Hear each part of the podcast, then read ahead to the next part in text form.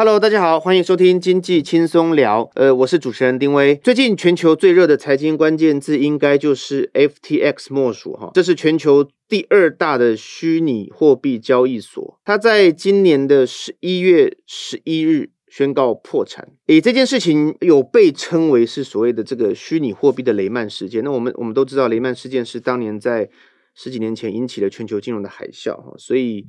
我觉得这是全球非常关注的事情。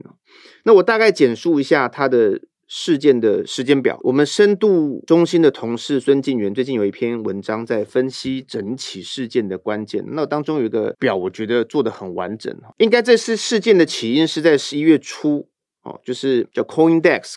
他发布了 FTA 创办人所创立的投资公司资产负债哦模糊不清的文章。那后来，币安的交易所创办人赵长鹏也推文评论了加密货币是高风险的资产。好，那推文一出，这整个事件就开始爆发了。哈，那后面当然在十一月十一号，哈，我刚刚提到他就宣布了破产。那破产之后呢，哦，大家就很震惊哈。那各国当然都很关注这件事情，因为有很多投资的资金在里面。呃，以台湾的来讲，哈，大概全台有约。数十万人投资人啊，这个当然实际的数字我现在还不是很清楚。这个事情立法院也有讨论。那现在金管会的意思是，FTX 在日本有子公司，在台湾没有。那这个事情还引起了哦，这个大麦空的作者要准备把写一本书。那大家这个串流平台在争取要把这件事情翻拍为电影。那另外我刚刚有提到很多的投资公司都参与了他的投资哦，所以换句话说就是很多人准备认赔啊，当中还有很多。我们很熟悉的软银啊、红杉资本啊这些大的 fund，那还有一些名人也卷进了这个事件。前行政院院长哈，还有他是现任的这个新世代金融基金会的董事长陈冲，前两个礼拜他有发了一篇文章在讲说哈，加密币可能因为这个 FTX 的事件而引起轩然大波，但政府不能够轻忽这个事情的发展哈。那他认为本来是一个可以让阶级翻身的，要抚平贫富差距扩大，那可是看起来现在哦，可能比较难以实现哦。那今天我们非常高兴邀请到这个 XREX 的共同创办人啊，他在我们币圈是非常知名的尹首长来到我们现场。尹首长好，丁威哥好，呃，各位听众朋友大家好，我是 Winston XREX 的共同创办人兼尹首长。其实我刚刚已经有把这整件事情稍微做了一个说明了，但可能不是很完整。您能不能从你的观点来看这个事情的发展，它是为什么会变这样呢？OK，嗯嗯，其实其实我个人从二零一三年就进入了币圈，OK，进入了区块链这个世界里面。那我必须要说，这样 FTX 这个事件确实在这个时期上面就是受到了非常大的回响，然后许多人现在正在讨论。但是以我们呃这种二零一三年进来，其实我们经历过更多。OK，那那 FTS 所发生的事件不是说以前没有发生过。OK，当然它的规模是真的是一次又比一次的大，就是每一次在发生这种这种大型的这种这种事件的时候，只是说我觉得它这一次比较比较特别一点是说，区块链在在我会说在两年以前，它其实都是一种很很初期的阶段。OK，那它很少对接到这个真实的实体金融，但是两年前我们就喊过说，呃，其实区块链即将进入到这个机构的元年。OK，等于说这个传统金融业界的人才大量大量的进来了，因为这么久的时间，现在七八年的时间，差不多底都已经完成的差不多了。这件事情不但没有消失，而且它是，嗯、这个这个越来越蓬勃的发展。然后很紧接的，其实 FTS 这一间交易所占的重要性，其实应该是两个，一个是这个芝加哥期交所，它上了这个比特币的期货，OK，打响了第一炮，嗯、让机构方 OK 直接可以对接到这个世界。那 FTS 的前身其实就是这个 Alameda Research，它是在在这个华尔街非常非常就是呃顶尖的一个造市商，OK，传统金融的造市商。那嗯，之前币圈。都是呃比较多工程师嘛，OK，嗯，这个比较几乎没有金融金融人才，所以大家是凭自己的想象在创造这个什么所谓的交易所啊，这个这个一切的东西。那当这个 FTS 挟持着就是他们在这个呃传统金融的这个顶尖的 know how，一进来创造这个 FTS，其实就是非常非常 for 专业的 trader。嗯，OK，所以他们架构的一切东西其实很快的、很快速，从 FTX 开始，还有这个芝加哥期交所开始，就直接对接了这个我们讲这个传统金融，或者你用直接讲说华尔街金融也可以。OK，嗯，那造成着我们讲过去两年，其实它真的叫做机构的元年。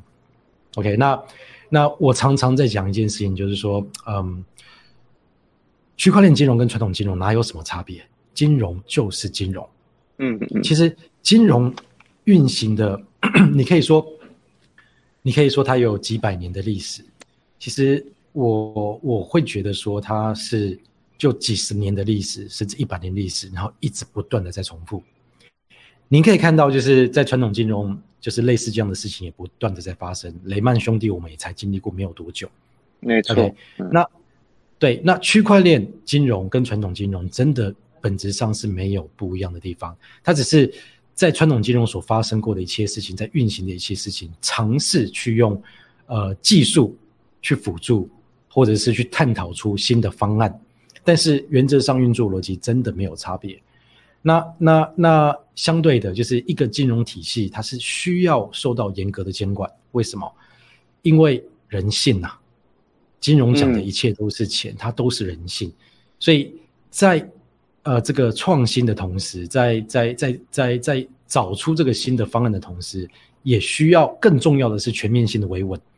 因为它真的就是我们呃牵扯到我们的十一住行娱乐，OK，、嗯、所以所以它需要高度的监管去对抗人性，OK，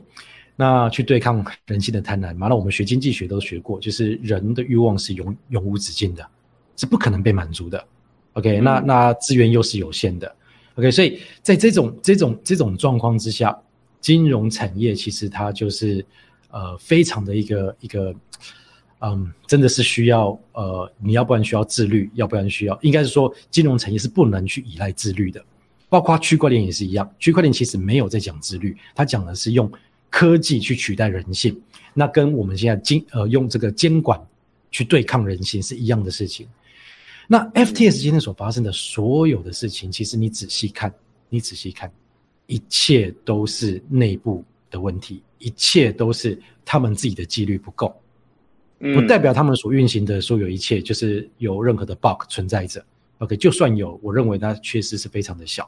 那今天大家如果去去去仔细的观察这一切，它其实就是一个中心化的交易所，没有监管的束缚。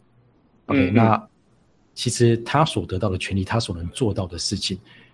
甚至说以前当他们在这个传统金融所受到的束缚，他很清楚，他更清楚，就是，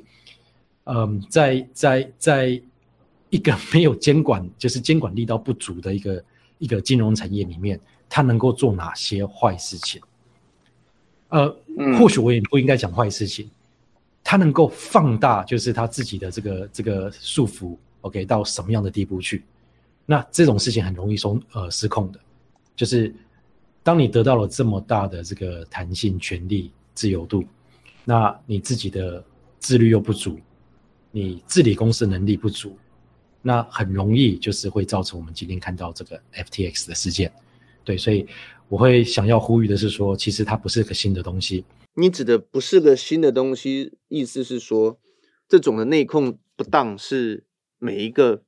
交易所都可能发生的事情，对，每一个金融机构都有可能发生的事情，只是说，只是说，FTS 它拥有这么大的权力，管理这么大的资产，这么大的平台，你已经变成了全球第二大交易所，你甚至是让大部分的这个传统金融机构相形见绌，这种百年机构相形见绌。OK，然后当红的炸子机，大量大量的资本投资你，对，大量大量的资本就是去。去去去去去这个加持你，OK，让你就是快速发展你的业务。可是你你你自身的这个公司治理能力不够，你的自律能力也不够，OK，那那基本上你滚出来的，你闯出来的祸就是这么大。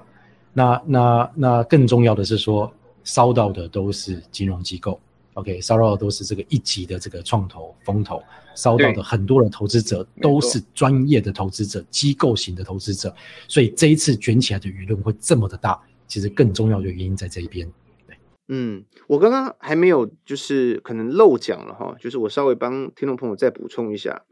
就是 FTX 是我刚刚讲全球第二大嘛，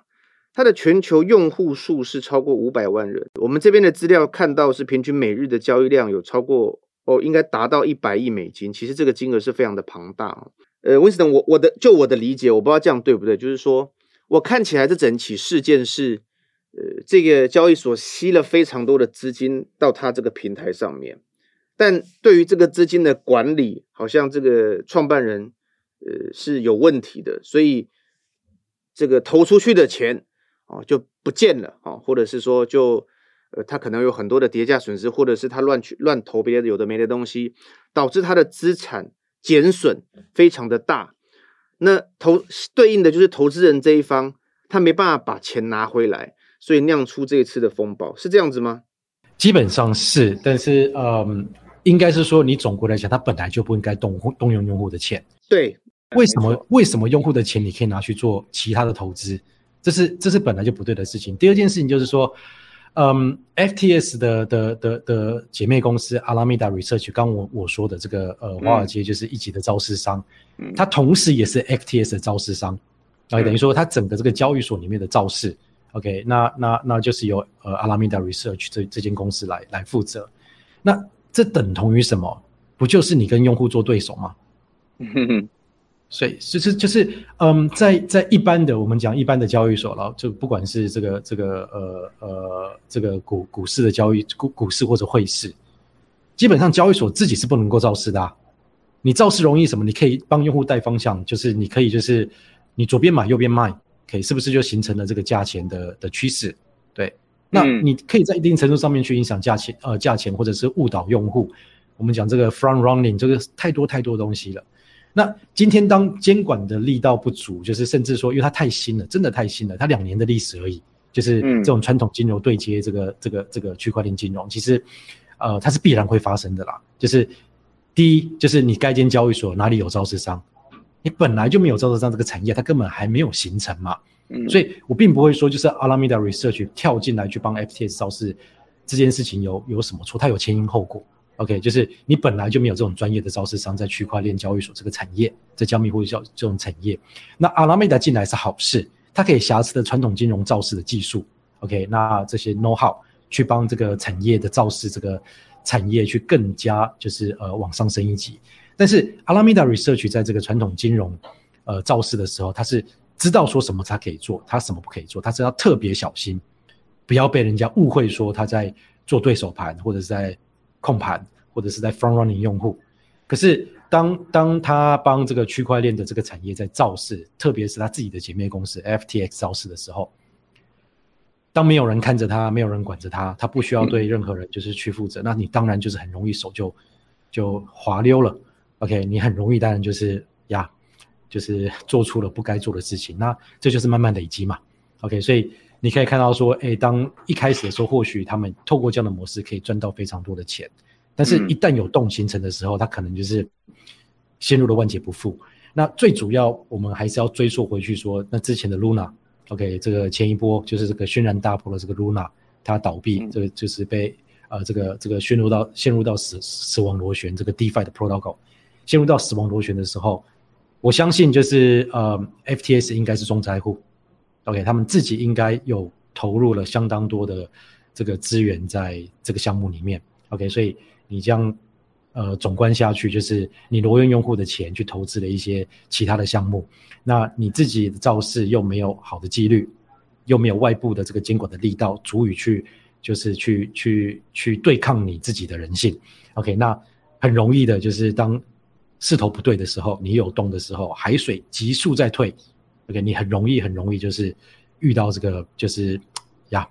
后金不足补前金，OK，那你就越陷越深，OK，所以怎么会有一间公司就是昨天还是这么大，还是这么有资金，明天就是突然间你就是破产了，这是不可能发生的事情，它是累积下来的，它一定是累积下来的。对，我我这里想要补充问一个问题，就是。因为我看到有很多这个受伤的投资人哈，他出来说，因为他当初会投的原因是因为可以有固定的 return 回来嘛，他等于就是说我摆的就是赚我的那个呃投报回来。可是你就想说，如果我把你的钱吸过来，拿到你的钱之后，我要创造投报，那我一定要赚钱呐、那我再把这个钱拿去投别的，看起来不是不对的事情啊。所以他能够推出这样的产品给投资人，就是我要稳定的，比如还呃配给你五趴六趴七趴八趴，这本这件事情本身对不对啊？区块链这整个产业真的很新，OK，、嗯、所以它是真的有这个这个前期的红利，尤其是大家在一个一个解决的问题说，说其实利率这种事情产的产生啊，就是为什么在过去一年半是，呃，几乎是是利率和 NFT 这两件事情，几乎是这个产业就是发展的核心。其实它很简单的概念，嗯、首先大家要知道，说我刚刚说的就是这也、嗯、这个这个这个。呃，芝加哥期交所 FTS 出现这个衍生性金融商品，OK，那那也是这两年的事情。可是衍生性金融商品它很很简单的，就是它跟我们之前在玩的这个只有现货是不一样的。它是有借贷有利，就是有资金费率的关系。嗯，OK，所以它这个产业刚进入到这个嗯这个传统金融所带来的迈向这个衍生性金融商品走的时候。它本身是真的有这么大的一个一个一个早期的红利，嗯，OK，那那嗯，有借就有贷嘛，对，嗯、就是有人要放空，要有人要要要借它，就是融资融券的概念嘛，对，嗯、你不不是凭空做出来的，所以它产生的这高额高额的这个利率是真的有，是真的有。那很多的这种高额的利率，就是呃，它其实的产生的原因是因为要解决另外一个问题。我举例就是。当这个呃期货期货市场刚出来，在区块链这个叫永续期货刚出来的时候，它期货就是期货，OK，嗯，那它有个问题是说，嗯、呃，现货和期货它的价钱脱钩很容易脱钩，为什么？因为在期货的市场里面，我们区块链是疯狂的，就是它可以放杠杆，现货没有啊，现货就一比一嘛，OK，那基本上一比一的，如果不讲说这个保证金交易的话，那期货是有这个高倍的杠杆，甚至有人开到一百二十倍的杠杆，OK，、嗯、那。这两边，今天假如说大家预期说一个资产像比特币好了，它如果要涨，OK，那那那相对的期货它会涨得更快，它会涨得比现货更快。为什么？你有一百二十倍杠杆，资金都在那边，那边的 demand 是比就是现货还要多的，OK，所以你造成可能就是呃现货的比特币明明就是我们讲一万块好了，那那期货有没有可能已经跑到一百二十呃呃一万两千块钱去了？可以差十 percent 二十 percent 价差，嗯、这就是一个不成熟的市场。就是才会发生的事情嘛，才会这么容易的脱钩嘛。那遇到了这个问题，就是传统金融有传统金融的解决方式，我们有这个所谓的熔断嘛，对不对？嗯，就是这种类似这种不同的机制进来。嗯、可在区块链，就是呃，我们就是想要去找的方案又不一样，所以就有人呃，就是导入了这个所谓的呃，我们讲折溢价，OK，资金费率出来。那它很巧妙的一点是说，嗯、呃，这个折折溢价怎么来呢？就是意思就是说。当期货和现货发生了价差，OK，如果说期货比呃期货的价钱比现货还要高，OK，那它产生的这个价差，OK，它就是故意要，就是它会在每八个小时去让这个用杠杆买多的人，用杠杆买多的人每八个小时去支付资金费率去给放空的人，嗯，去抑制抑制那个那个那个呃这个。每一个人都要买多的这个这个这个这个这个呃脱钩价钱脱钩的这个这个这个来源，因为资金呃让你资金的成本变高。那注意是说，这个钱并不是交易所赚走，它就是让用杠杆买多的人去付给用杠杆就是放空的人。嗯，OK，然后它也就是证明了很有效的，就是去去抑制到这个期限的脱钩的情形，非常有效率。OK，嗯，那。这就造成了什么？那从这边我们可以做出什么样的费率呢？OK，这个我们也有在做。OK，就是帮用户产生的收益有没有？你很简单的是说，你今天假如说一百万的资金，一百万就是的资金，嗯、你可以在现货里面就是买五十万的比特币，在期货里面再空五十万的比特币。OK，那这造成就是比特币不能涨跌，你就是零和嘛。你不波动在这个、嗯、这个这个呃这个价钱波动的风险里面，涨跌的风险你完全没有。可是因为你在期货的部位是放空，然后它资金费率又是正的状况之下，它每八个小时就是这个买多的人就必须要去付给你这个资金费率，这个期限呃呃呃这个期货换现货的价差。所以这个就是一种我们叫做 arbitrage，就是你在套利，它就是套利，这个叫期限套利。所以在初期就是呃，期货换现货的价差就是因为非常没有的效率，就是它价差非常大，所以它的空间也很大。那它所 involve 的这个这个这个 risk，OK、就非常的小，OK 相对非常的小，因为你就是就只是在套而已，OK 那那个时期我会讲说，甚至这个资金呃费率二十 percent 都有啊，轻轻松松啊，OK 可是随着市场的效率的升高，OK 这个机制会一直去平复，就是。呃，期限就是不至于脱钩，OK，那慢慢的、慢慢的，这个资金费率就会开始消失。当市场越来越有效率的时候，这个、这个、这个、这个资金费率就开始慢慢降，降到现在几乎已经没有没有资金费率可以赚啦。那期货和现货在比特币啊、以太坊这种资产上面也非常的成熟了，OK，你几乎看不到就是呃这个脱钩的情形不容易发生了，因为量体也大了，就是呃资呃这个市场的效率也出来了。如果明天突然间又发生了一点点的脱钩，你会看到这个我们讲这个套利大军马上就进来了，他会马上把这个中间的东西再再平掉。所以它本身金融本身就是靠市场的力量，真实市场的力量去支撑起来的。所以在初期的时候，没有它确实会有很大的效应。所以我不会说每一个项目所提供的这个资金费率都是错的，OK，就是都是，但是呃，FTS 很显然的是不对的。OK，就是完全不对的，因为所以我们去研究的时候，我们就我们那时候从八月份发觉有问题，因为像他所提供用户的资金费率，我们其实是找不到它的逻辑，我们甚至他在交易所看不到他借贷出去的这个这个利率有这么的高，而且它是天然、嗯、就是天差地别，而且怎么可能你所有的资产，你今天呃任何股票的配息，OK，一定是不一样的嘛？你怎么可能就是有一间交易所讲说，OK，我所有的股票配息是齐头式的？不管你是台积电还是你是这个这个一个一个全额交割股，OK，我全部都是配相同的息，也就是高额的，这就是很不合理，OK，所以所以从这边就是我们大家去揣摩，去开始去弄，你就会看到它之间的我们讲这个不合理的地方。那相对的，你自己的风控的措施就要起来，而不是去盲目的，因为它提供你高呃这个高高高额的这个 return，OK，高额的这个这个这个利率，OK，收益。而你就一头式的栽进去，对，这个是非常非常不对的，对。嗯，我我想刚刚呃，Winston 已经讲了蛮多，就是 FTX 它怎么操作这一块的。那作为同样都是交易平台，你们在这次事件上面，你们得到了什么？或者是说，当然我我不会去想说会不会有什么太大的影响，可是你们会因为这件事情会调整一些你们的做法吗？还是说怎么去跟你们的客户沟通呢？其实我觉得我们之所以呃在最近这三波就是区块链的大事情，我们都全身而退，嗯，我们都没有就是去受到影响。基本上就是因为我们一直都是有很严格的在执行我们的风控的机制。我觉得风控是个很重要的关键字，因为你刚刚提到蛮多的，嗯，是对。那那再来就是，嗯，说实在的，说实在的，我必须要说，就是就算我们这次没有闪过 FTX，就算 OK，嗯，那其实也影响不大。因为风控本来就不会让我们把鸡蛋放在同一个篮子上面啊，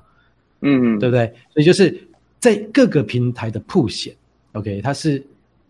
在某些程度上面是必须要的，OK，不然怎么会有流动性呢？OK，所以、嗯、但是就是因为产业是联合的，所以你也有可能产生这个连锁效应，所以你更要就是去理解说这一间跟那一间跟这一间有没有连带关系，所以大家会讲说还有没有未爆弹？我跟您说未爆弹太多了。还有太多未爆弹，就因为 FTX，就因为 FTX，因为它有个滚雪球的效应嘛。嗯，就是当你是全世界第二大的交易所，而且其实大家要理解一点是，第二大交易所不可怕，一点都不可怕。但是它是第二，它是全世界最大最大，都是机构方专业人士、专业的金融机构在用的交易所。嗯，这是它跟其他交易所差别的地方。今天 FTS 的散户，OK，我认为可能。我们讲金额啦，我觉得可能机构方的有没有在他那边受伤的金额是可能大过散户二三十倍吧，散户的加总，因为它本来就不是散户起家的交易所。嗯，OK，那这些机构开始连环爆，对，就像当初雷曼倒的时候有没有？如果不是就是呃政府干预，它会烧到多少间银行？啊，对啊。OK，那一样，FTS 背后所代表是一连串的机构。一连串的这个机构还有专业的投资者，所以还会有很多东西爆。所以，所以在你的风控的 protocol 的时候，你就必须要把这些关系找出来。对我们而言，就是我们会继续执行，就是我们原有的风控，OK。但是，唯一做出的改变是，其实我们现在已经看到了下一个我们认为就是嗯比较 比较比较那种大型性的这个危机。当然，我们有可能是错的，嗯、但是你提前反应总是好的，你敏感一点总是好的。所以，我们现在就是以我们在预估了，如果说我们。担心的事情有可能会发生，那可能就是七八个月，OK，可能会开始浮现，OK，那现在我们就开始准备，我们现在就开始准备，对，那嗯，对于 X X-Ray 而言，我们是透过一次又一次这样的事件去验证自己的风控机构呃的风风控的机制，同时，哎，它也是痛苦的啊，因为你当 FTS 就是呃这个没了以后，有没有？它也是。也是，也是很多的东西有没有？对我们来讲，它也相对性的不方便。那它相对就是，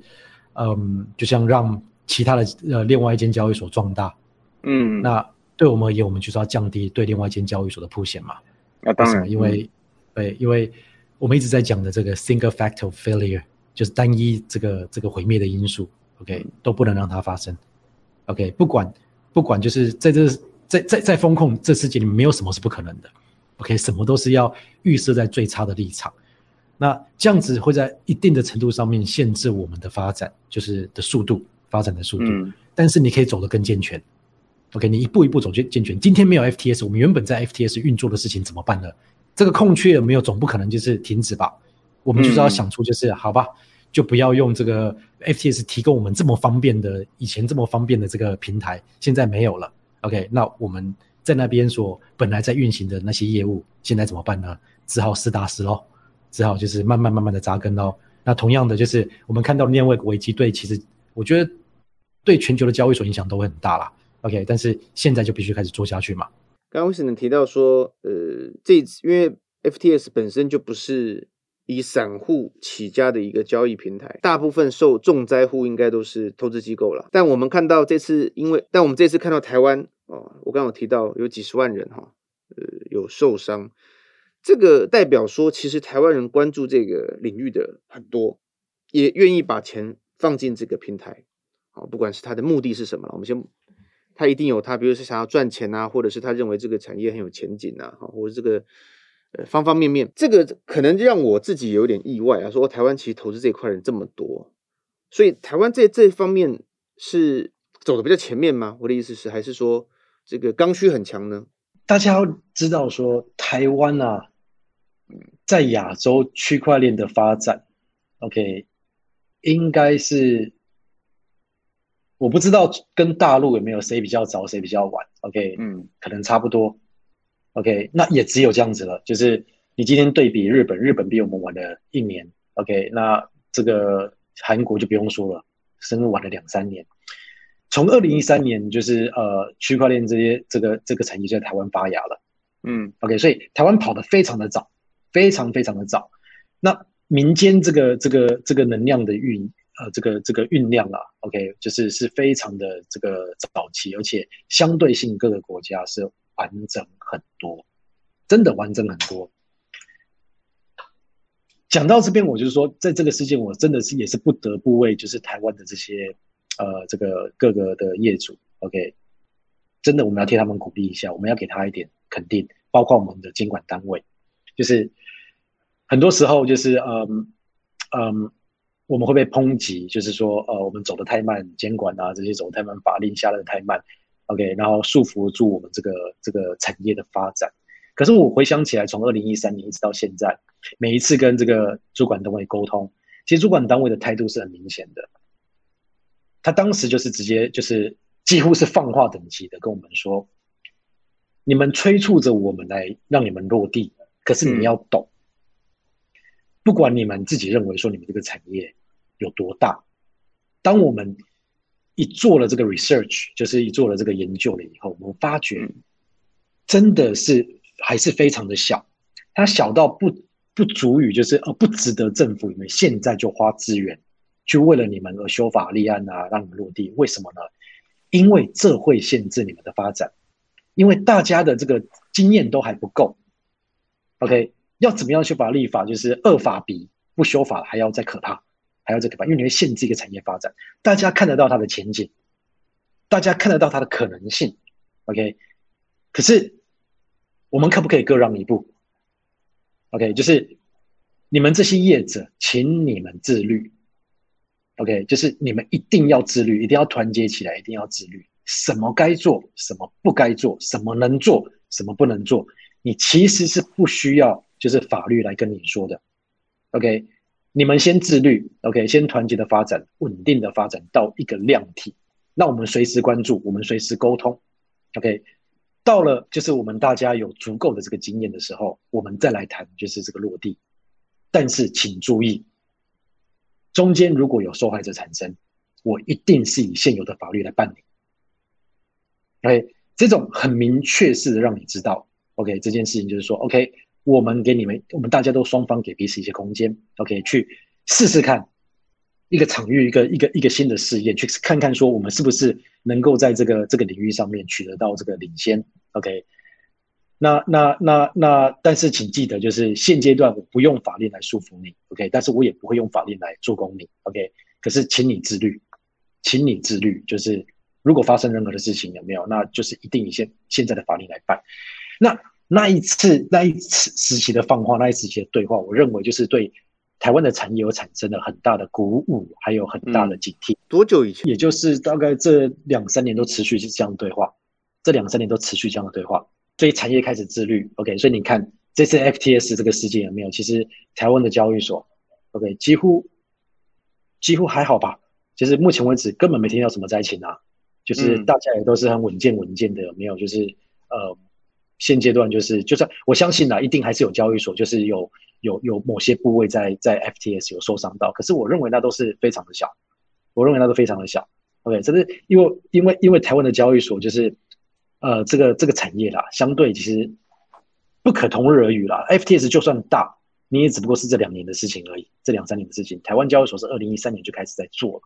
，OK，可是也很血淋淋的，就是为什么就是你呃 FTS 贵为全世界第二大交易所，却有。台湾的受灾户的排名是第五名诶，嗯，对啊，非常非常荒唐的一件事情，就是非常压抑。我看到这个数据，我也压抑到了。这代表什么呢？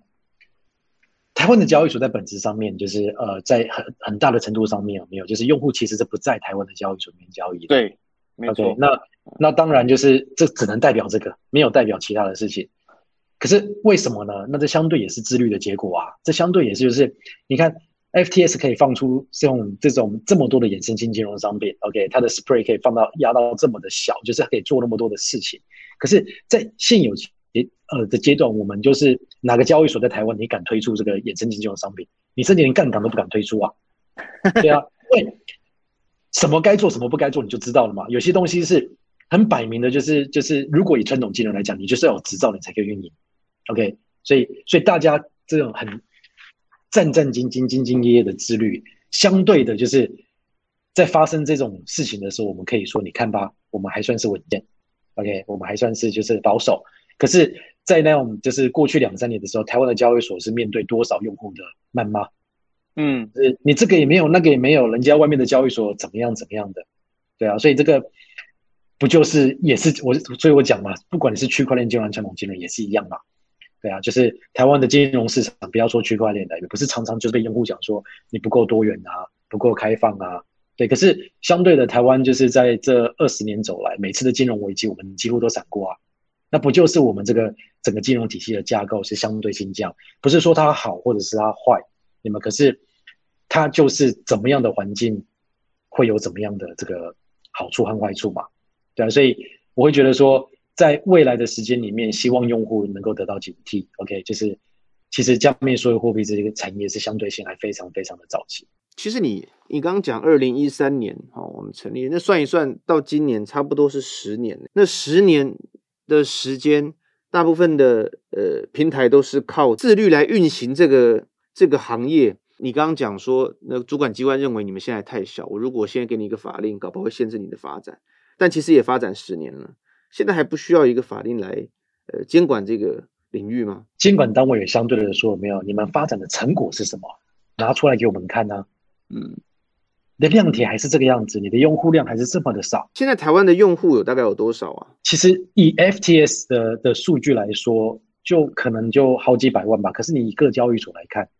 其实台湾的本土的交易所啦，你各交易所来看，其实我们看到的数据用户量其实都还算蛮少的，而且重年性蛮高的，就是可能就登记的用户大概四五十万吧，在台湾的交易所。可是正式有在台湾交易所交易的，可能就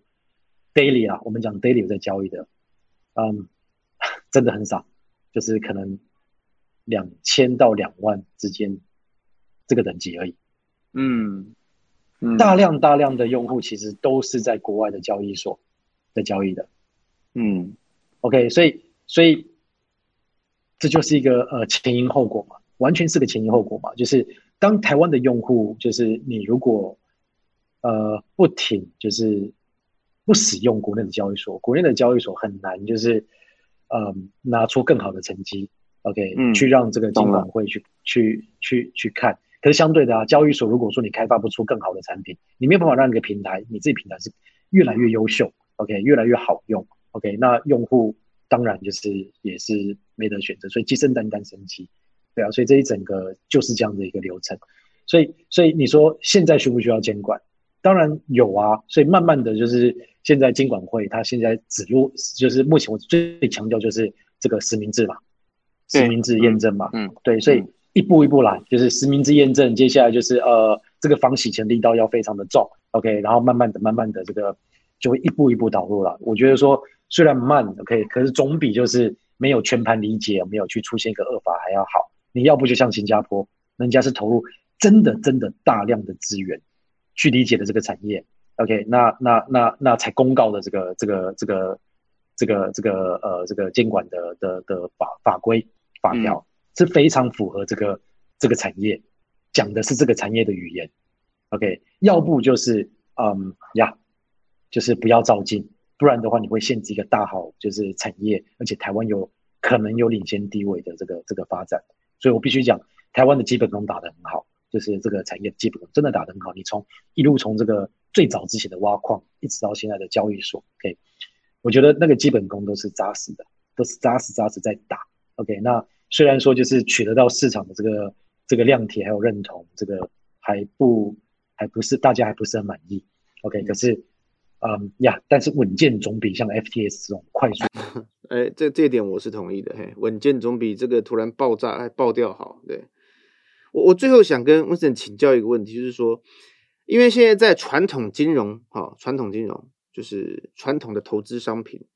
在二零二三年都可能会遇到一些没那么平静啊，也不会有像过去两年这么好。那币圈的发展是一样的趋势吗？或者是你有没有什么要提醒投资人？它一直都是这样子，而且基本上它的周期性大概是四年一次，四年一次。OK，熊牛熊牛就是四年一次。OK，那。我要提醒投资人是说，就是嗯，所以我在文章上面有写嘛，每一次看似的末日啊，OK，就像是没有明天了。可是它很快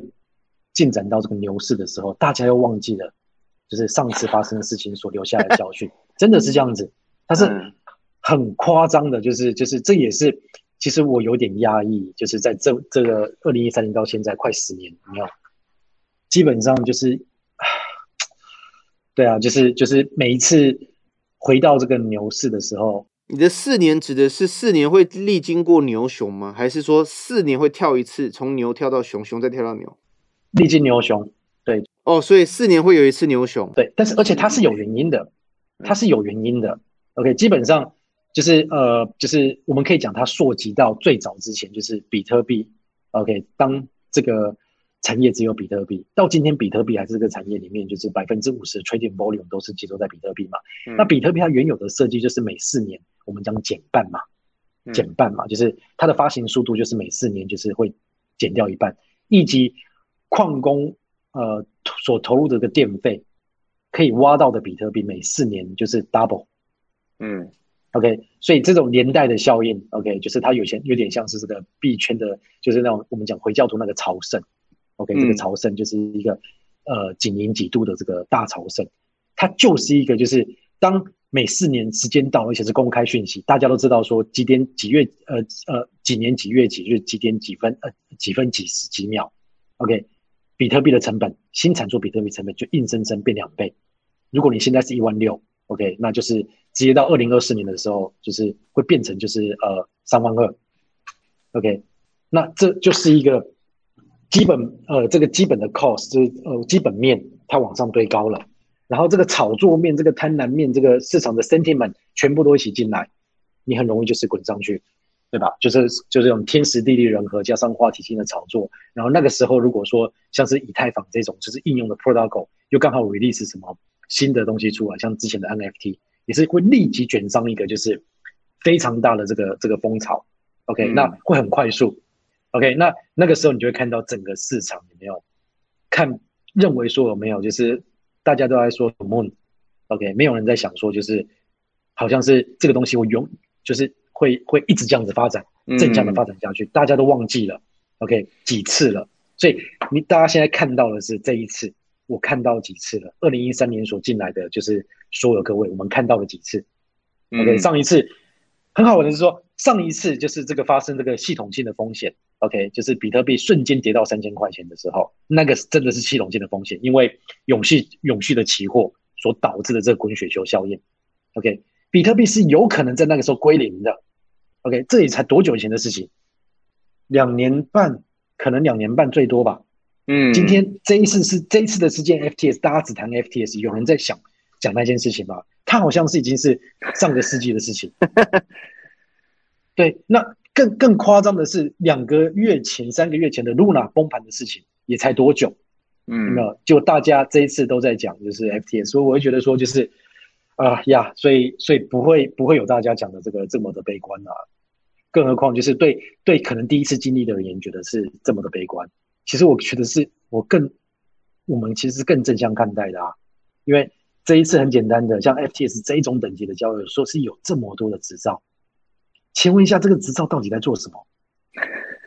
你有那么多个执照，大家会相信你？就是它有几个关几个点，第一个执照，那你发了执照你不监管吗？那你你你监管，你只监管在法币的部分吗？你可以发一个加密数位货币的执照，却要交易所的执照。却不具备监管加密数位货币的监管能力，那你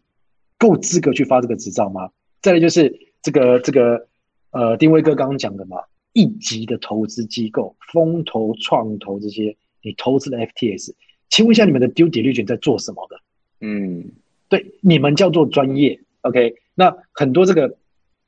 散户投投资人相信 FTS 是因为。他们认为说，你们这种一级的这种这种全世界一级的创投，应该都做过这个很厉害的 due diligence，所以你们才会投注到这么的大，对吧？你们投资的这么的大，所以，嗯，这基本上根本是共犯结构啊，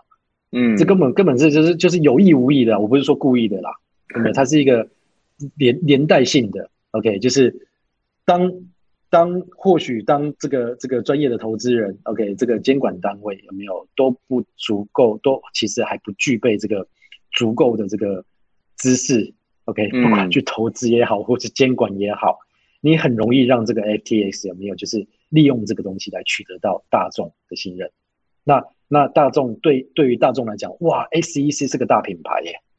对吧？就是监管监管会是个大品牌耶。然后这些大型的风投、创投里面也是个大品牌，OK，FTS 就是，他很容易就挂，就是觉得说，哦，FTS 是个很好的一个交易所，OK，所以我觉得就是环境还不足吧。可是经过了这一次以后，还可能这样子吗？真的不可能了。所以大家现在在喊的是什么？交易所需要去公开透明这个 proof of reserve，proof of solvency，嗯，OK，这个这个偿偿偿债证明，OK，它基本上已经把交易所压到一个。中心化的交易所压到一个非常非常不可思议，以前都没有人在要求这个。我可以讲说，明年我可以跟大家很确，就是很保证的说，很负责任的说，明年是交易所的自我合规元年。OK，因为以前没有这个这个这个需求，现在用户大量大量在要求这个，所以技术现在包括我们现在正在发展的技术，我们在十二月即将会推出一个呃一个一个 proof of reserve proof of reserve 的产品，OK，它是个非常完整的这个东西，只要一上去以后，其实交易所你是真的不用监管单位，你也没办法动用用户的钱，你是真的不可能，会是大家在监督你，而不是监管单位来监督你，OK，所以这就讲嘛，这种产品其实早就。在很久以前就有人在谈了，可是他没有需求啊？为什么没有需求？你这种东西是拿来，就是这种技术是拿来，就是限制交易所的。交易所会笨到自己想要被 去购买这个产品。你所以一个人开发这个产品来卖给交易所，交易所基本上就是他不想要嘛。嗯，OK，所以没有 demand。可是现在是哪间交易所你没这个东西？OK，谁要用你？你会取得不到，取得不到用户。所以明年你会看到这个很可怕的是说，嗯。交易所的自我合规这个力道会非常的重，而它不是依赖就是外部的监管单位。那交易所只要能够先做到这一步，那外部的监管它当然就是也更容易监管了嘛。嗯，OK，你不需要有高深的这个这个 know how，OK，就是至少有一边在交易出货币，你基本上是没有办法去做。就像这有点像什么？有点像就是你现在相信米其林，还是相信就是 Google 上面的那个星级的 rating，OK，用户的评鉴。OK，就是有点像是这样的概念。OK，所以我会觉得说，真的是很正向的发展。所以对我来讲，我是很兴奋的。对我们整个团队来讲，是非常的兴奋的。它也相对的会提高交易所的门槛到一个非常非常高的地步哦。不是说监管单位说你要有多少的保证金，基本上当用户的资产你全部都不能动用，OK，那你的流通性要怎么来？那是你交易所自己要准备，你的投资人自己要准备。OK，他连银行这种就是。Fractional Reserve 的这种储备制都不不存在着，你就是什么都不能动，对啊，对啊，所以我觉得这一切的发生有没有对我来讲，就是它是推推向就是这个交就是更成熟的一个一个征兆。我觉得这个观念不错，就是说任何一个事件的发生，我我相信都要对产业有一些帮助哦，它都不管是有启示，或者是说让产业更加的健全健康的发展。我们认为，我觉得。也希望 FTX 的事件会让台湾这个币圈的发展更健全。我今天觉得很有意思是，呃，Winston 跟我分享了好多，然后也让我收获很多了。诶，我现在我也才知道说，哦，原来我们走了十年哦，虽然是没有真的法令在监管，但是呃自律，呃却也没有让说台湾的这个交易所有发生过什么重大的哦大问题哈。金融就是金融啦，它没有分所谓的传统金融，还有这个区块链金融。那我觉得比较可惜的一点是说，嗯，传统金融它辖有大量大量的这个知识，它是堆叠起来的知识。对。Okay? 那那那那区块链金融它就是传统金融常会讲嘛，小孩玩大车嘛。对。OK，就是小孩在玩大车。所有区块链这十年来所犯的每一个错，其实传统金融有没有？他根本就知道你一定会犯这个错，你一定会走这些冤枉路，你是一定会走的。嗯，OK，所以它是一个没有一个对接的关系，就是在传统的金融界所累积出来的这些经验 know how，走到区块链金融的时候，它没有一个承接，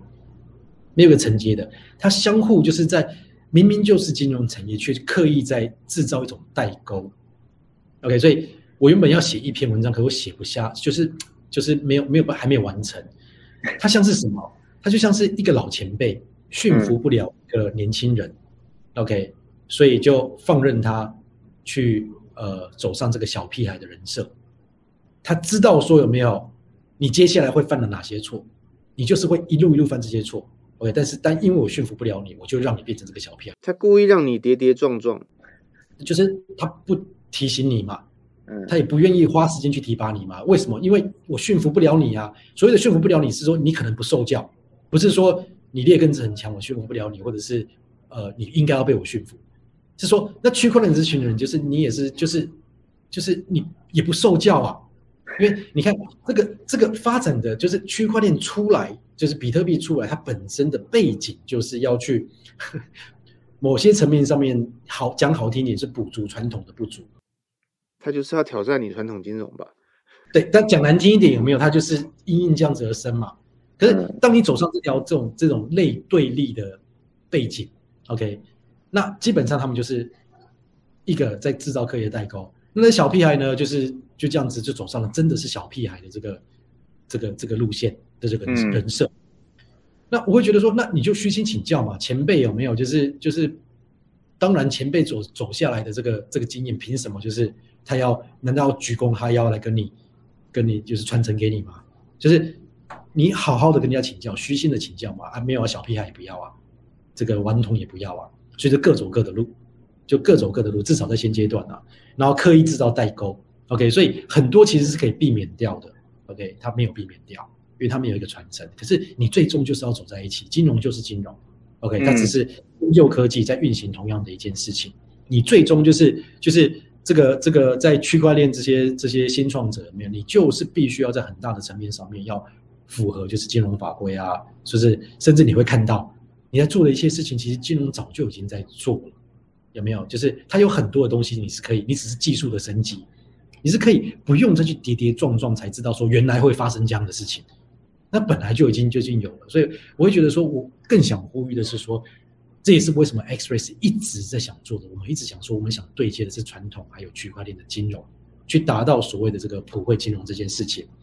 因为最终它就是会走上这条路。他就一定会走上这条路，OK，不管是监管的，不管是法律，不管是会计，不管是你在运营的所有一切事情，不要压抑，就是可能明年有没有哪些银行，有没有他推出了一个自己的交易所，区块链的交易所，新加坡已经发生了，新展银行 DBS 已经推出了这个区块链的交易所，嗯、对，所以它并没有什么差别，所以我会觉得说台湾很好，我我我我我对台湾很肯定的一点就是说，这十年来真的是没有发生过太大的问题，OK。但是我也要呼吁的是说，是时候了，传统金融应该投入更大的力道，OK，来教导这些呃，就是来跟这些就是我们这些晚辈们，OK，一起走向，因为金融很深，金融是一个很深的东西，嗯，一起这个可以打造出个台湾的呃国家队。我们希望台湾这一次在这个产业里面能够呃占到一席之地。对对，这个是我想呃跟大家。跟产业呼吁的，对，然后再来就是呀，X-rays 就是我们其实一直都没有想要在交易所这一块再多做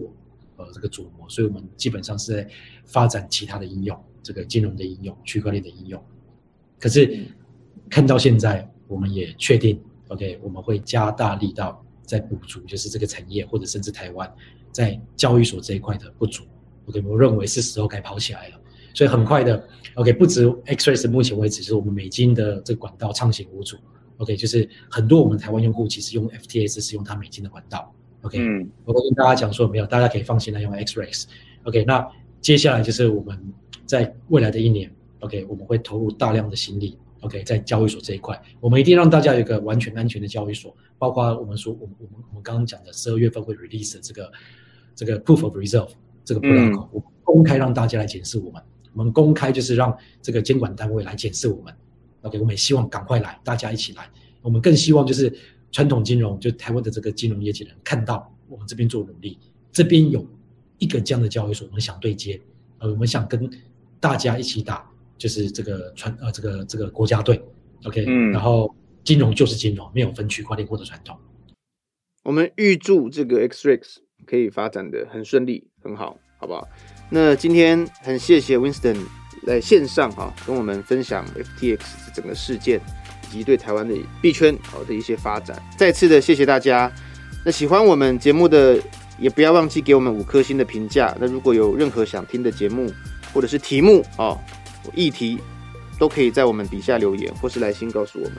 那今天很谢谢 Winston，下次再见喽。